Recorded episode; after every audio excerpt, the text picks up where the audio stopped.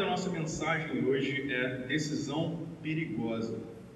E esse tema é pertinente para nós, porque ele se encaixa adequadamente naquilo que está acontecendo aqui na vida do apóstolo Paulo de forma muito peculiar. A ideia central do nosso sermão hoje é pensar nos fatos que ocorreram acerca do apóstolo Paulo em momentos prévios à sua chegada em Jerusalém. O apóstolo Paulo, desde o capítulo 19, está resoluto em chegar em Jerusalém e por conta disso ele emprega uma viagem, depois de se, de, se, de, perdão, de se despedir de alguns irmãos, para que então ele possa é, ingressar nessa viagem assim chegar em Jerusalém. Nós estamos aqui em momentos prévios, em acontecimentos prévios, até que chegue nesse momento onde ele estará em Jerusalém. E nessas fases prévias existe muita mensagem e muitas coisas pertinentes, tanto ao livro de Atos dos Apóstolos, quanto em relação à própria vida do apóstolo Paulo, que nos é pertinente em termos de meditação, reflexão e transformação nessa noite. Entendido assim, então, a justificativa do nosso tema e também ah, os caminhos que nós vamos trilhar, eu quero então introduzir o nosso sermão. Acredito que muitos de vocês, assim como eu, já tiveram que lidar com decisões difíceis em suas vidas.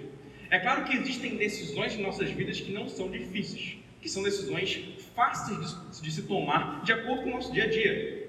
Escolher, por exemplo, qual cor será o meu quarto, de que cor eu vou pintar o meu quarto ou então, qual carro eu vou comprar no futuro?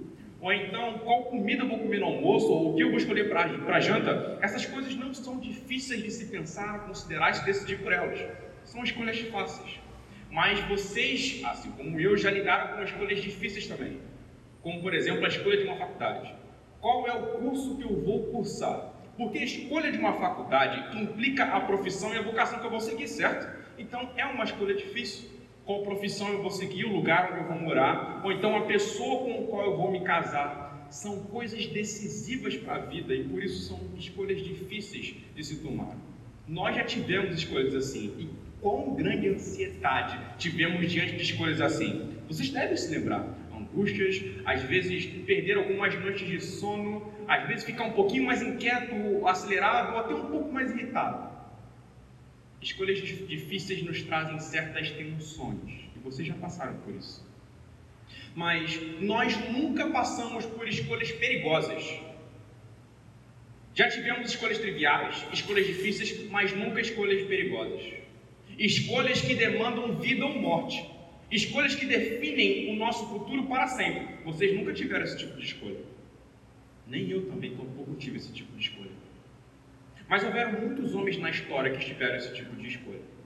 Por exemplo, quando eu paro para pensar em David Livingstone, David Livingstone foi um, um, missionário na África e também foi um explorador de terras não ainda é, conhecidas pelos, digamos, colonizadores europeus. Ele foi um cara muito, muito pertinente, ele foi uma figura, uma personalidade muito importante nesse sentido. Pisou e tocou onde outras pessoas não tinham ido ainda. David Livingstone foi um missionário poderosamente usado por Deus. Muitas pessoas chegaram a conhecer a Cristo através de sua vida. Quando chega no final da vida dele, já velho, adoecido, prestes a morrer, ele vai à Inglaterra e ele fala por alguns momentos para algumas igrejas acerca da missão que ele executava na África. Muitas pessoas disseram para ele o seguinte: olha só, acho que você não deve voltar. Você já é um homem muito envelhecido. Se voltar, isso vai trazer prejuízos ainda maiores para a sua saúde. Mas ele diz o seguinte: se nenhum de vocês forem, eu vou voltar para lá para pregar, ainda que se custe a minha vida, e de fato custou. David Livingstone volta para a Inglaterra e morre, e morre em breve. Não demorou muito até que ele morresse depois disso. Isso é, sim, uma decisão perigosa. Uma escolha de voltar e não viver uma vida com uma aposentadoria agradável, ou uma morte que fosse confortável, ou uns últimos dias que fossem mais tranquilos que pudessem até mesmo ser abreviados. Pelo contrário, ele morre, ele morre mais cedo do que, do que se esperava, justamente por da, da, da decisão que ele resolveu tomar. Houve um missionário também, cuja história é muito parecida, chamado Alexander Duff. Alexander Duff foi missionário na Índia, uma geração após é, o grande William Carey, acredito que muitos aqui já ouviram falar acerca da vida e das missões de William Carey. Assim como William Carey, Alexander também fundou é, escolas e também plantou diversas igrejas naquele lugar. Foi muito usado por Deus. Mas assim como David Livingstone, é interessante como as histórias se repetem. Ele volta para a Inglaterra e durante uma palestra, algumas pessoas percebem uma fraqueza na saúde no corpo dele. Diante dessa fraqueza, o que, que acontece com ele? Algumas pessoas chegam a ele e dizem o seguinte: olha só, acho que você não deve prosseguir para a sua missão lá na Índia, porque sua saúde não está boa o suficiente para que você possa fazer isso. Mas da mesma forma, Alexander Duff, ele resolve continuar e ele volta para a missão na Índia. O que, que vai acontecer? A história se repete. Logo em seguida ele morre e não demora muito. Novamente, uma decisão perigosa que demanda a sua própria vida. E é interessante que ele vai dizer o seguinte: quando dizem para ele, olha, você vai morrer se você for, ele vai responder: eu vou morrer se eu não for, porque o meu lugar é lá. Quando eu me deparo com esse tipo de história, a pergunta que eu me faço é o seguinte: o que move esses homens a tomarem esse tipo de decisão? O que leva esses homens de duas escolhas, uma mais confortável e uma mais fácil, uma mais simples, e uma mais difícil e perigosa que vai comprometer a sua vida à morte, o que os faz escolher a opção que será pior para as suas vidas? Nós vimos isso no apóstolo Paulo. E um dos objetivos do nosso sermão nessa noite é conseguir entender o que move esses homens a partir da perspectiva de como isso aconteceu com Paulo e o que o moveu. É possível extrair desse texto bíblico o que move o apóstolo Paulo aí nessa direção. Hoje, nós vamos dividir o nosso trajeto aqui em três partes distintas. E o slide está aqui para poder nos auxiliar melhor. Será acerca do plano de Deus e a missão de Paulo. Comunhão antes da aflição, no segundo ponto, e a dura decisão do apóstolo Paulo como nosso arremate final aqui nessa mensagem. Espero que a introdução tenha ficado claro. Estamos diante de escolhas é, difíceis, mas diante de escolhas perigosas, precisamos ter a direção certa da parte do Senhor para que possamos caminhar de forma apropriada. Nesse primeiro ponto, eu quero tocar com vocês acerca de como nós podemos ler esse trecho bíblico à luz do plano geral de Atos dos Apóstolos. Atos dos Apóstolos não começa no capítulo 21. Ele começa no capítulo 1. E até aqui existe uma ideia, existe um movimento que vai sendo desenvolvido até chegar nesse momento onde estamos. Se não entendermos esse movimento que vem do capítulo 1 até o capítulo 21, nós teremos dificuldades de entender essa passagem. Então, o que está acontecendo do capítulo 1 até aqui? Então, meu objetivo agora é dar um panorama teológico, ou seja, o significado bíblico do que Deus está fazendo ali em Atos dos Apóstolos, até esse momento aqui na missão de Paulo. Quando nós observamos, desde o capítulo 1 até o capítulo 2 de Atos, nós vimos que primeiro há uma promessa acerca do Espírito Santo no capítulo 1. Jesus Cristo, antes de ascender aos céus, ele promete aos apóstolos que o Espírito Santo desceria sobre a vida deles e os capacitaria a uma missão. No capítulo 2, essa promessa se concretiza e o Espírito Santo é derramado sobre os cristãos. Então a missão cristã começa. E ela começa um desenrolar dessa missão a partir daí. No capítulo 2, existe uma manifestação de poder do Espírito Santo que impulsiona a igreja para essa missão. E ela assim ela vai seguindo daí em diante. Há muitos historiadores, perdão, há muitos teólogos e comentaristas que vão chamar o livro de Atos dos Apóstolos de Atos do Espírito Santo, justamente por esse marco inicial que nós dissemos aqui sobre a promessa e o derramamento do Espírito Santo, que dá o tom de todo o livro de Atos. Então, você pode me perguntar o, o que é mais importante no livro de Atos? É talvez a história inicial da igreja primitiva, seus primeiros momentos, ou então o desenrolar das atitudes dos apóstolos na ausência de Jesus, e ausência, entendo aqui, na sua presença corpórea entre os discípulos. Jesus ascendeu aos céus. Seria isso mais importante se observar aqui, os primeiros momentos? No caso, a centralidade de Atos está incutida no movimento que o Espírito Santo faz, levando a termo a missão cristã até, até os confins da terra. Esse, essa é a linha que conduz todo o livro de Atos. E vai ser importante chegar dessa linha, do, do começo dela até aqui em, no capítulo 21. Eu quero, eu deixei uma frase aqui para vocês, porque eu quero eu quero trabalhar essa, essa linha que se conduz do capítulo 1 até o, até o capítulo 21 em duas afirmações. A primeira afirmação é a seguinte: o Evangelho está em um movimento dinâmico e implacável no poder do Espírito através dos discípulos.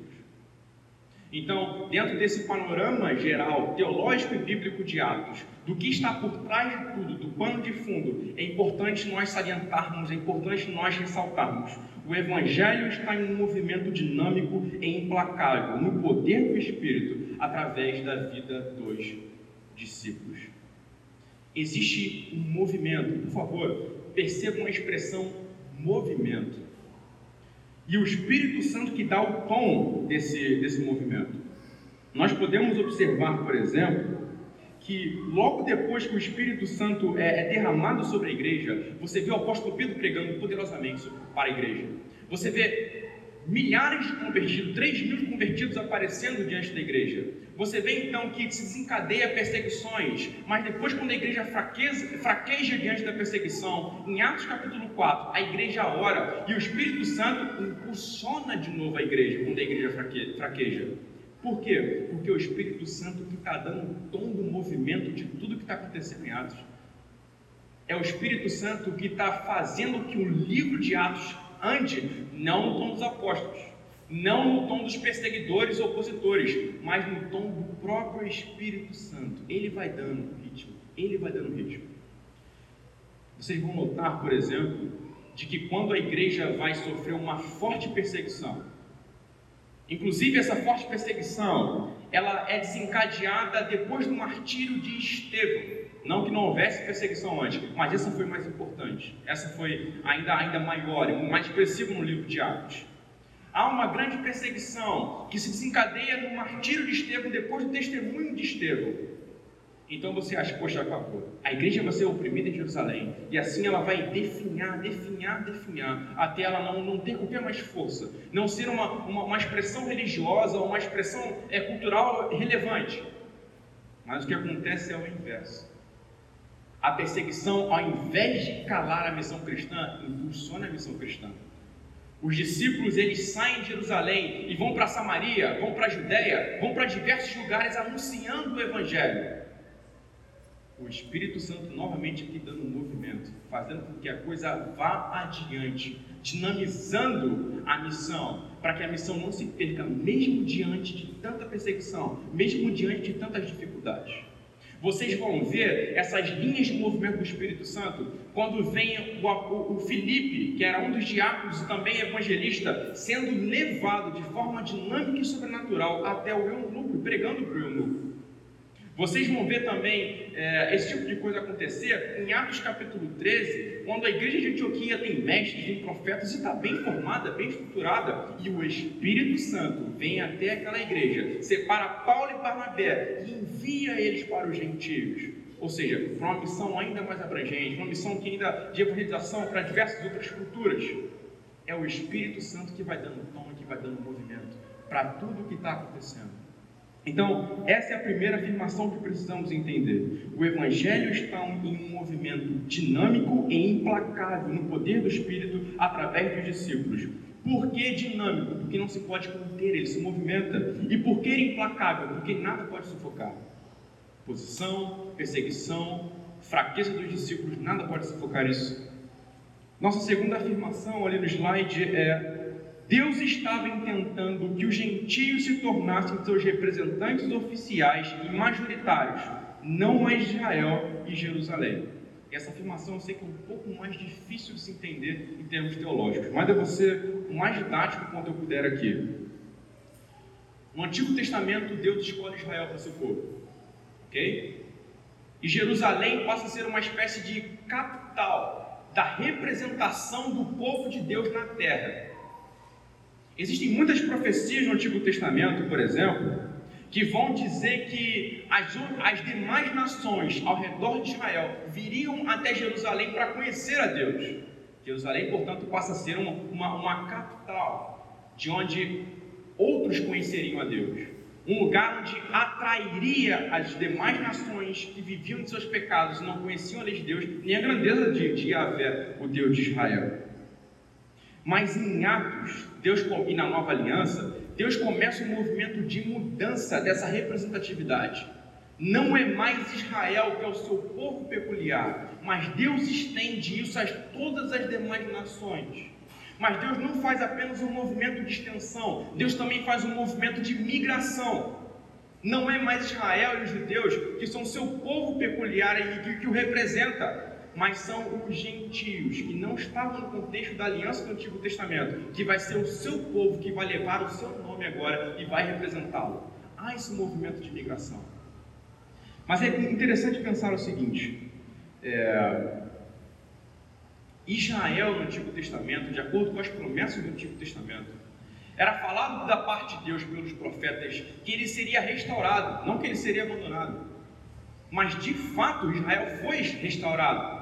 Mas essa restauração aconteceu na vida daquele que Isaías e alguns outros profetas chamavam de remanescente, ou então restantes.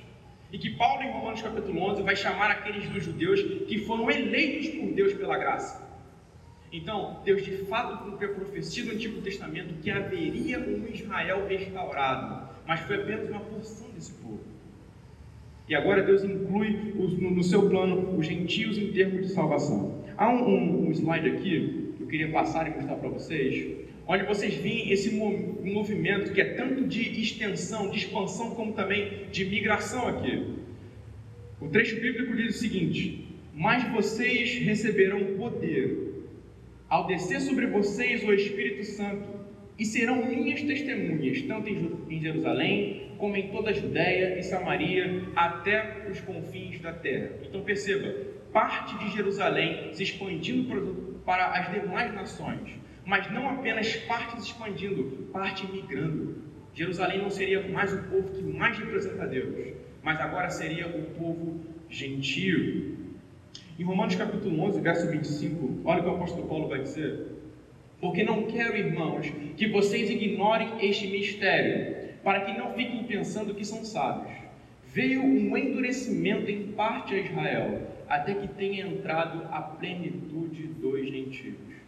O que Lucas explica para nós em Atos, em termos descritivos, em uma narrativa, Paulo sintetiza aqui em termos doutrinários. O interesse de Deus agora na nova aliança é salvar as demais nações e não concentra mais isso num povo peculiar como Israel. O movimento que nós vamos ver no livro de Atos é que, com o passar do tempo, Jerusalém e o povo de Israel vai perdendo essa representatividade. Quando chega lá para o capítulo 11, capítulo 13, por exemplo, de Atos, o, o, o, povo ou o centro missionário mais importante do cristianismo passa a ser Antioquia. Ou seja, cristãos gentios, com uma maior representatividade, com uma maior é, é manifestação do evangelho. Então, entende esse movimento de migração? Deus mudou as coisas nesse sentido. Agora os gentios é o povo que representa e o povo que ele escolheu para si. Por que é importante? Por qual razão é importante pensar em todo esse panorama teológico em relação a essa passagem que nós estamos lendo aqui? Porque qual, qual tipo de relevância que esse primeiro ponto tem para o todo da coisa? É relevante pensar nisso, porque Paulo ele está na, no centro da realização de Deus, no sentido de uma expansão ainda maior desse evangelho que não contempla mais de forma central os judeus, mas que está, que está se expandindo pelo, pelo povo gentio até chegar em Roma. Paulo está indo para Jerusalém como um meio para que ele chegue em Roma, e é de fato o que acontece no livro de Atos. Os, os capítulos posteriores vão falar acerca de diversos julgamentos que Paulo vai passando até que ele se veja em Roma, diante das autoridades romanas. Deus, portanto, pegou a vida de Paulo e colocou ele no centro dessa expansão. Paulo faz parte desse movimento do Espírito Santo, migrando a centralidade do Evangelho, ou do, vou colocar esses termos, do monopólio religioso de Israel como povo de Deus e expandindo ele para os gentios. E Roma seria é, aquilo que podemos chamar como a parada final aqui do ministério de Paulo. Então há esse movimento. Paulo está aqui, e isso está acontecendo aqui nesse momento, no capítulo 21 de Atos. Resumindo aqui, portanto, esse momento que é, que é, que é mais aula do que talvez uma, uma, uma pregação para que nós possamos entender, existe um movimento de expansão no ministério do Espírito Santo. E esse movimento de expansão do ministério do, do Espírito Santo faz com que o povo judeu não seja mais central nos propósitos de Deus, mas sim os gentios, como um povo peculiar de Deus. Se você entende isso, você tem um óculos hermenêutico, ou seja, interpretativo, muito apropriado para poder entender o livro de Atos. E nós não podemos olhar para essa passagem ignorando esse tipo de coisa. Povo gentil, quando eu me refiro a essa expressão, eu estou querendo dizer sobre aqueles que não são judeus, aqueles que não nasceram em Israel, aqueles que não têm o sangue judeu, não são descendentes de Jacó. Ou seja, você e eu. Hoje estamos no centro do plano de Deus em termos salvadores, e não mais o povo judeu, e não mais o povo de Israel. Eu quero avançar com vocês para o nosso segundo ponto, que era acerca da comunhão antes da aflição. Paulo está indo para um momento de sofrimento incomparável. Paulo está indo para um momento de muitas dificuldades que ele vai vivenciar. E se você ler os capítulos 21 restantes, 22, 23 em diante, você vê que as coisas foram muito difíceis para a vida de Paulo. Mas você percebe que antes de Paulo parar em Jerusalém, no decorrer da viagem, ele tem algumas pausas estratégicas. Claro, essas pausas acontecem por conta das dinâmicas da viagem. Os navios pelos quais eles estavam tinham alguns paradeiros, eles tinham que parar. Mas imediatamente, Paulo e aqueles que estão com ele buscam outros discípulos e vão na direção de outros discípulos. Observe, por exemplo, aqui no capítulo 21 do livro de Atos, nesse capítulo que, estamos observando. No capítulo 21, no versículo, no versículo 4, o texto vai dizer o seguinte: Entrando os discípulos, permanecemos lá durante sete dias. Então, depois da viagem, o, o primeiro paradeiro aqui deles, eles passam sete dias com os discípulos. Antes do momento de aflição que Paulo passaria, ele tem um momento de comunhão com essas pessoas. O John Stott que, é, que foi um pregador e teólogo, evangelista expressivo do, do século passado, inclusive vai fazer a seguinte, a seguinte colocação: o que fortaleceu Paulo durante sua viagem foi a comunhão cristã que ele e seus companheiros, perdão a língua de português, experimentaram em cada porto. Então podemos dizer que, claro, ele está seguindo o curso normal da viagem, mas foi estratégico Paulo parar para estar com a igreja. Mas não apenas isso, vamos, vamos avançar um pouquinho mais com, com no, no, texto. Observem ainda, no decorrer do versículo 4, a parte B diz o seguinte: Movidos pelo Espírito, eles recomendavam a Paulo que não fosse para Jerusalém. Sabe o que é interessante aqui? É possível dizer que aqui nesse verso 4, nessa parada que eles tiveram aqui, essa ideia de Paulo ser perseguido em Jerusalém, com toda certeza, e assim até correr riscos de martírio, era uma surpresa para eles. Das duas, uma. Ou eles sabiam que Paulo ia para Jerusalém e não seria, e não seria perseguido, ou eles não sabiam que Paulo iria para Jerusalém. Inclusive, aqui no versículo 12, o outro povo, ou melhor, outra localidade que Paulo esteve aqui na casa de Filipe, as pessoas que estavam ali com Paulo vão ficar surpresos quando recebem a profecia aqui de Ágabo. Quando ouvimos estas palavras, no verso 12, tanto nós como os daquele lugar rogamos a Paulo que não fosse Jerusalém. existe uma espécie de desconhecimento, uma dinâmica de desconhecimento aqui. Existe uma dinâmica de surpresa e de desespero também, depois que ele ouve essas profecias. Eles não tiveram o intento de reter Paulo anteriormente, mas só apenas quando houve a profecia. O que está acontecendo aqui? Qual é a dinâmica do texto bíblico aqui? Eles não sabiam? Ou eles sabiam que Paulo ia, mas não seria perseguido? Qual, qual, qual é a dinâmica aqui? De alguma maneira, os fatos que se sucederiam a Paulo posteriormente não eram do conhecimento dos discípulos. Mas o Espírito Santo vem e revela. Tanto aqui no verso 4, como também no versículo 11. O conhecimento da igreja completo e total do que aconteceria com Paulo não vem de Paulo, vem do Espírito Santo.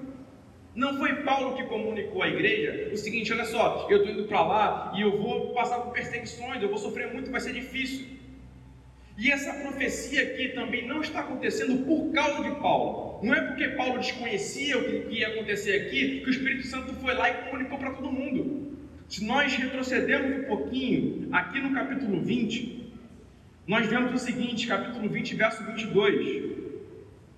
E agora, impelido pelo Espírito, Vou para Jerusalém, não sabendo o que ali vai me acontecer, exceto que o Espírito Santo, de cidade em cidade, me assegura que prisões e sofrimento estão à minha espera. Então, Paulo sabia que ele tinha que ir para Jerusalém e sabia que ele passaria por dificuldades. Paulo não está sendo informado aqui, só quem está sendo informado aqui é a igreja e pelo ministério do Espírito Santo, de forma de uma intervenção direta e não por uma comunicação de Paulo. Mas por qual razão o Espírito Santo comunica para a igreja o que vai suceder a Paulo, o que vai acontecer a Paulo? Porque o Espírito Santo quer tornar a igreja participante do sofrimento que Paulo passaria. Essa é a razão. O Espírito Santo quer trazer o sofrimento que aconteceria com Paulo no futuro para a realidade presente da igreja.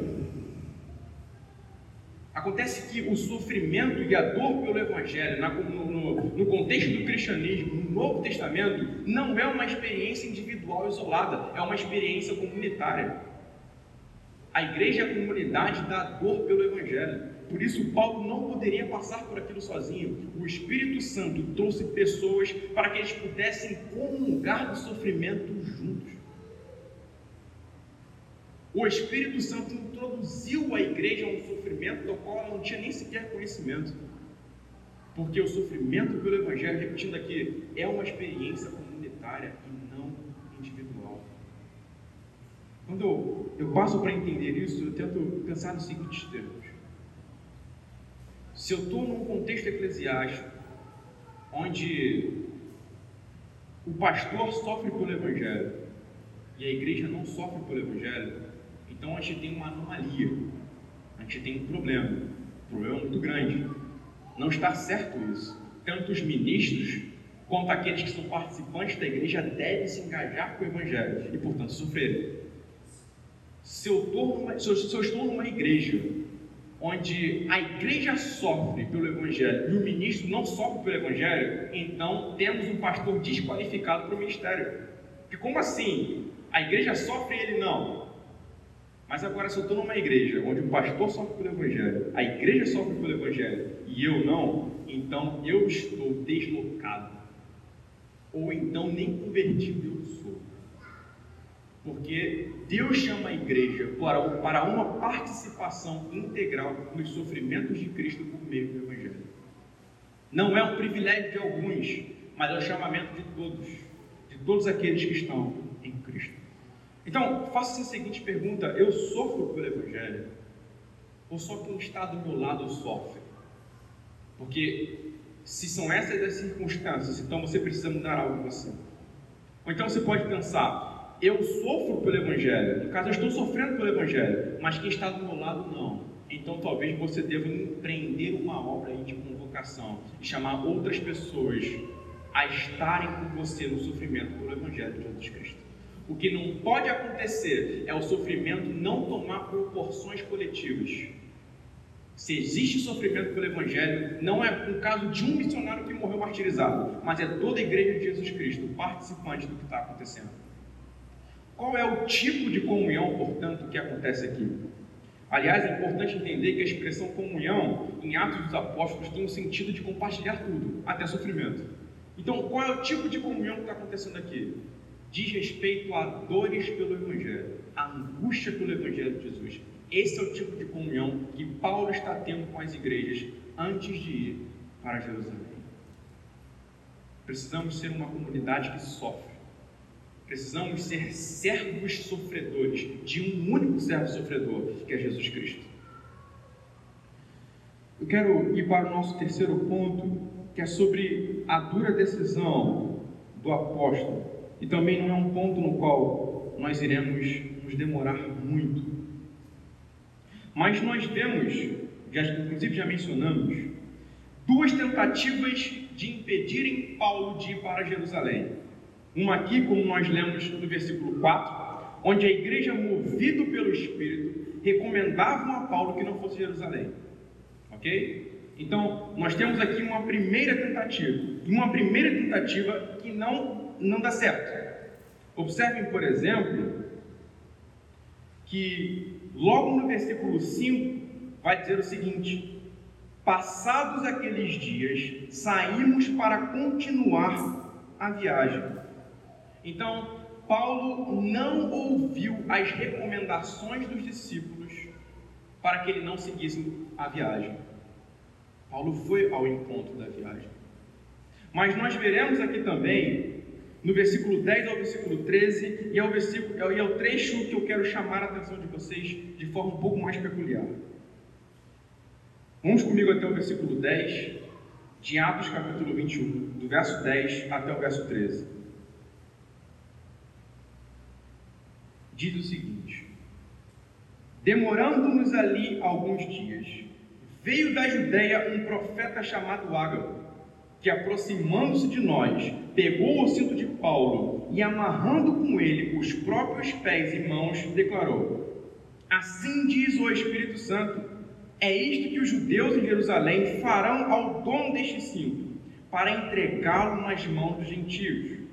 Quando ouvimos estas palavras, tanto nós como os daquele lugar, rogamos a Paulo que não fosse Jerusalém. Mas ele respondeu: O que estão fazendo? Ao chorar assim, partiu meu coração. Pois estou pronto não só para ser preso, mas até para morrer em Jerusalém pelo nome do Senhor. Primeira coisa que eu quero salientar aqui nesse, nesse breve trecho, é, dentro dessa perspectiva da decisão complicada que Paulo teve que tomar, é a profecia de Ágabo. Ágabo chega para falar aqui na casa de Filipe a Paulo e aos presentes, de forma muito parecida com o Antigo Testamento. Você não vê algo parecido com isso em outros trechos de Atos dos Apóstolos ou de todo o Novo Testamento. Geralmente essa fórmula aqui, assim diz o Senhor ou assim diz o Espírito Santo, é muito peculiar ao Antigo Testamento. Mas Ágabo está fazendo da mesma forma como os antigos profetas faziam. E o texto segue: É isto que os judeus em Jerusalém farão ao, ao, ao dono deste cinto, para entregá-los nas mãos dos gentios. Então ele pega o cinto de Paulo e amarra as mãos e os pés de Paulo então você tem uma movimentação encenada, uma dramatização aqui por parte de Água. Isso também lembra muitos profetas do Antigo Testamento. O profeta Ezequiel, por exemplo, o profeta Ezequiel, ele fez uma réplica de Jerusalém para profetizar acerca de Jerusalém, contra Jerusalém. Você pode encontrar isso no capítulo 4 de Ezequiel. Então, esse tipo de movimento, tanto dramático quanto de assim diz o Senhor, era comum no profetismo judaico do Antigo Testamento. Por que é importante ressaltar isso aqui? Porque isso torna todas as falas aqui na direção de Paulo para impedi-lo de ir para Jerusalém ainda mais pesadas.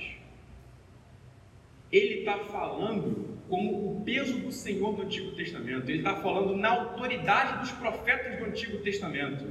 Isso faria qualquer um impedir de ir. Imagina se alguém chega para você e falar assim diz o Senhor, o Senhor está dizendo para você o seguinte: ó, vamos fazer isso e isso com você em Jerusalém. Isso traz mais peso para a situação. Além disso, quando a gente chega um pouco mais, mais para frente no texto, é, Lucas vai dizer aqui no verso 12 o seguinte: Quando ouvimos estas palavras, tanto nós como os daquele lugar rogamos a Paulo que não fosse a Jerusalém. Então você tinha aí então uma igreja insistindo para que Paulo não fosse para Jerusalém. Beleza. Então já temos dois argumentos para Paulo ficar. Uma fala da autoridade dos profetas do Antigo Testamento e você tem agora uma igreja comovida insistindo para Paulo ficar. A expressão rogamos aqui no grego é paracaléu. Você já deve ter ouvido essa expressão em alguma vez no Novo Testamento. As pessoas geralmente mencionam essa, essa expressão em, em exposições. E muitas vezes você deve ter visto ela vinculadas a exortações, encorajamentos ou pregações ou algo parecido. Mas na aplicação dessa frase, ela tem o sentido de implorar, de suplicar, de insistir. E nós já vimos pessoas insistindo, implorando e suplicando. Imagina isso acontecendo nessa realidade aqui. E o texto ainda vai dizer o seguinte: é, quando ouvimos estas palavras, tanto nós como daquele lugar imploramos, insistimos a Paulo que não fosse a Jerusalém. Mas ele respondeu: O que estão fazendo ao chorar? Essas pessoas então imploravam e suplicavam com lágrimas nos olhos. Isso é de fato comovedor. E foi para Paulo também. Tanto que ele vai dizer logo em seguida: O que estão fazendo ao chorar? E assim partiu meu coração. Isso tocou o coração dele. Os apelos daquelas pessoas tocaram o coração de Paulo. Mas isso não muda muita coisa, porque Paulo vai dizer: Pois estou pronto não só para ser preso, mas até para morrer em Jerusalém, pelo nome do Senhor Jesus. Paulo não desiste do que ele vai fazer, porque alguém falou com autoridade profética, ou então porque a igreja implorou com lágrimas para que ele não fosse. Ele estava decidido. Ele estava decidido a correr os riscos e os perigos que iriam acontecer. E ele tinha certas convicções em relação a isso. É, é claro que pode seguir a, a seguinte impressão na nossa mente. Bem, o Espírito Santo está dizendo para Paulo ir ou para Paulo ficar? Porque no capítulo 20, Paulo diz que o Espírito está dizendo para ele ir. E aqui dá a entender que o Espírito não quer que ele vá, é isso? Não, não é nesse caso. O que está acontecendo aqui é que o Espírito apenas revelou à igreja a sua intenção em relação a Paulo. O Espírito não disse para a igreja para que Paulo não fosse adiante, apenas revelou o que aconteceria depois daqueles momentos ao apóstolo Paulo. E de fato veio a acontecer. Essa é a intenção do Espírito, apenas revelar. Paulo, com base naquilo que ele já tinha ouvido antes do Espírito Santo, foi o intérprete adequado para aquilo que o Espírito disse aqui através do profeta Ágamo. Eles, Paulo, Paulo iria e se cumpriria tudo aquilo que havia sido dito aqui. E a pergunta que, que eu faço ao, ao meu e ao seu coração é a seguinte: o que leva a um homem, diante dessa autoridade profética, desses apelos, diante da certeza daquilo que lhe ocorreria, o que leva esse cara a não desistir? O que leva Paulo a, a permanecer e a ir adiante mesmo assim?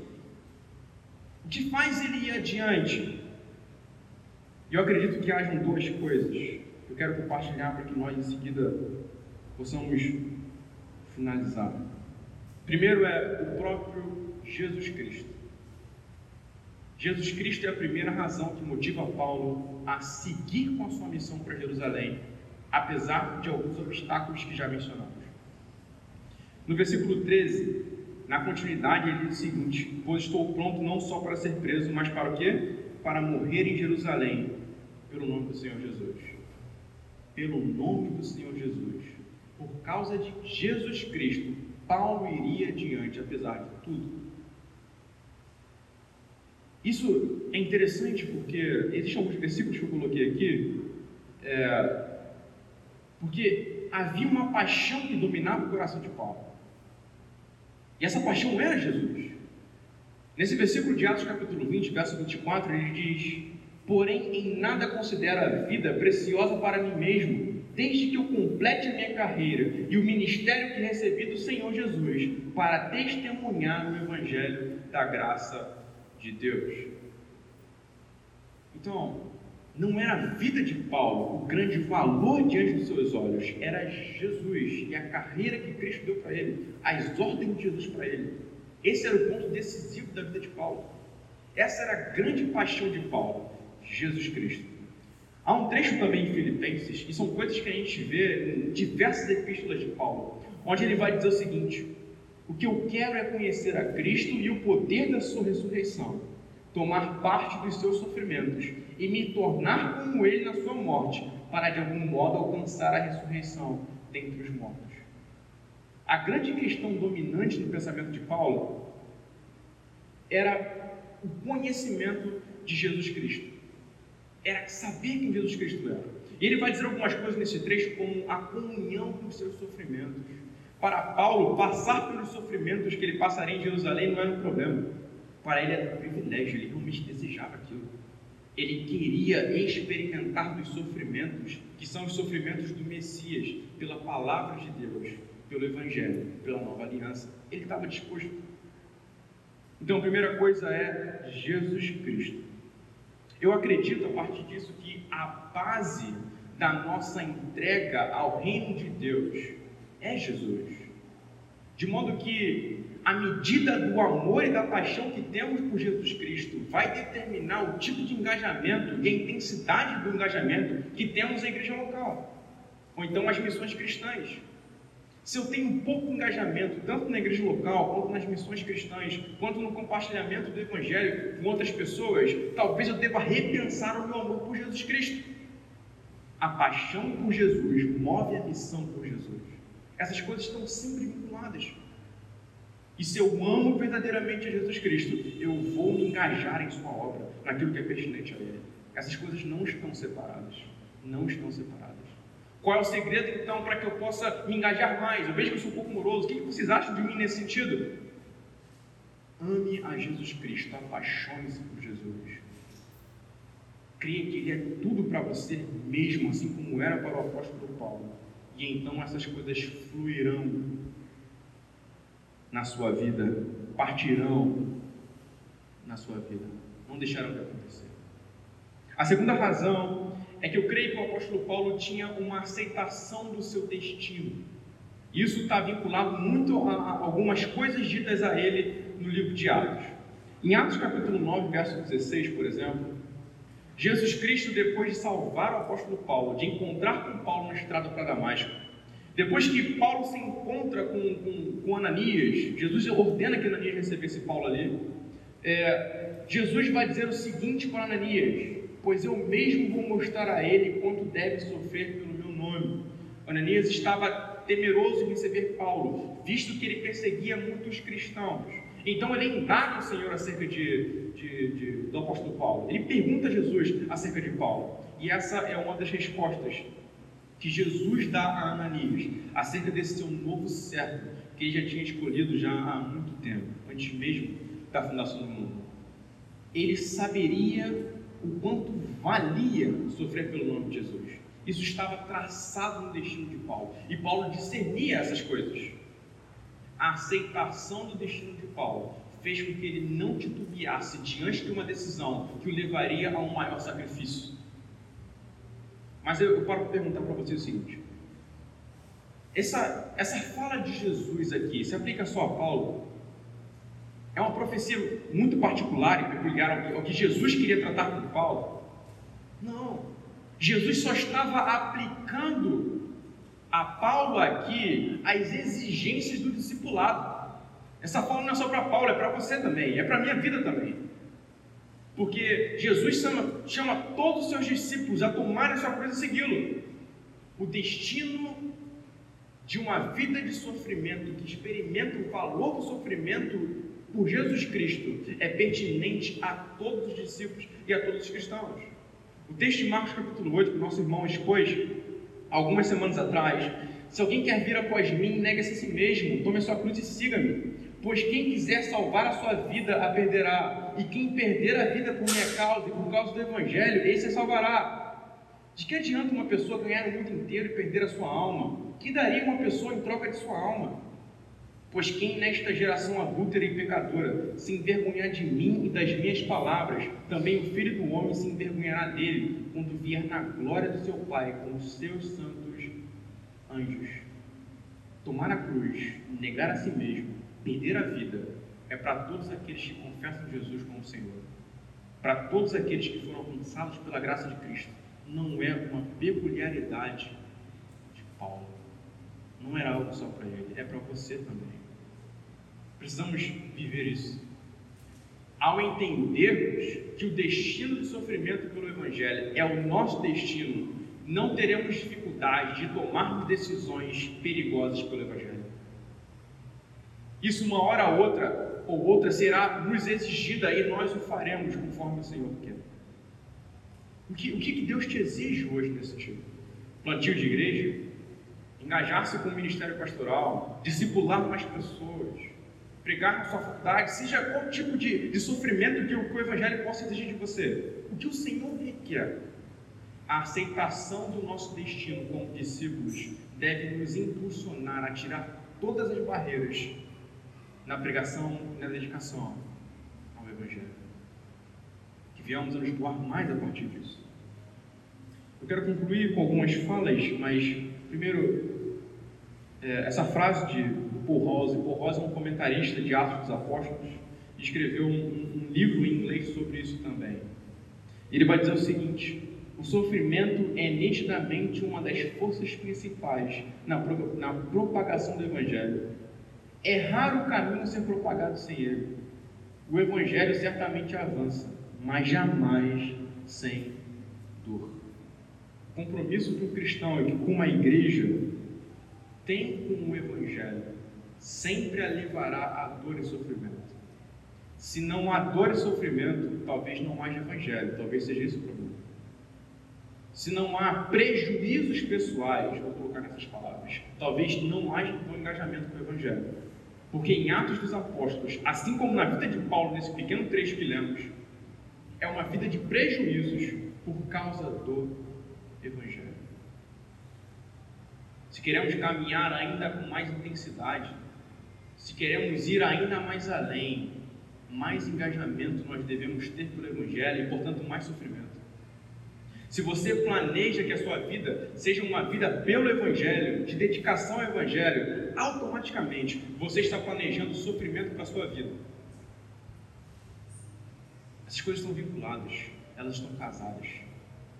Se você abraça uma, vem com a outra. Dedique-se ao Evangelho, sofrerá não dedique-se ao Evangelho, perderá a sua alma. Eu quero trazer para vocês o privilégio disso. Entregar-se ao destino de sofrer pelo Evangelho é fazer parte do movimento que o Espírito Santo está fazendo no mundo. Entregue-se a Deus em dor e veja o Espírito Santo usar você. Como eu disse inicialmente, há um movimento do Espírito Santo levando o Evangelho, fazendo com que ele se expanda.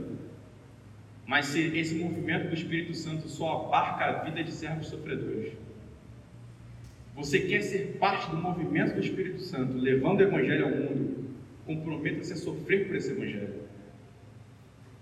Mas se não se comprometer por esse Evangelho, vai perder o privilégio de ser parte do movimento do Espírito Santo, daquilo que Deus está fazendo no mundo através da obra de Jesus Cristo. É gostoso, mas não há nada que se iguale a isso em termos de privilégio. É a maior coisa que nós temos para as nossas vidas. Eu quero orar com vocês. Caso haja alguma necessidade de reiteração, eu vou estar por aqui para poder explicar qualquer coisa que seja necessária. Mas vamos orar ao Senhor. Senhor,